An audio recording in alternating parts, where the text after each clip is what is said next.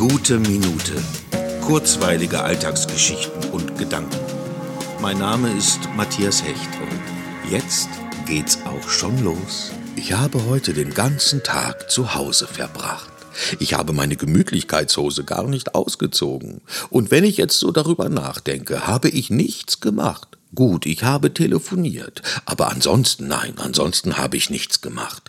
Gegoogelt, etwas Facebook, dann gesessen und nachgedacht über diese Welt, über Amerika und darüber, ob ich nicht mal rausgehen sollte. Das war's.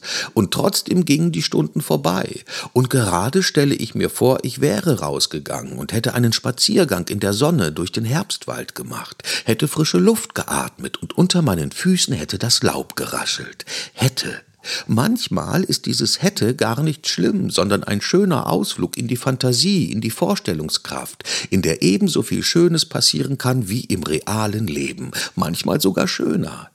Aber morgen gehe ich wirklich spazieren, da habe ich mir jetzt so richtig Appetit drauf gemacht.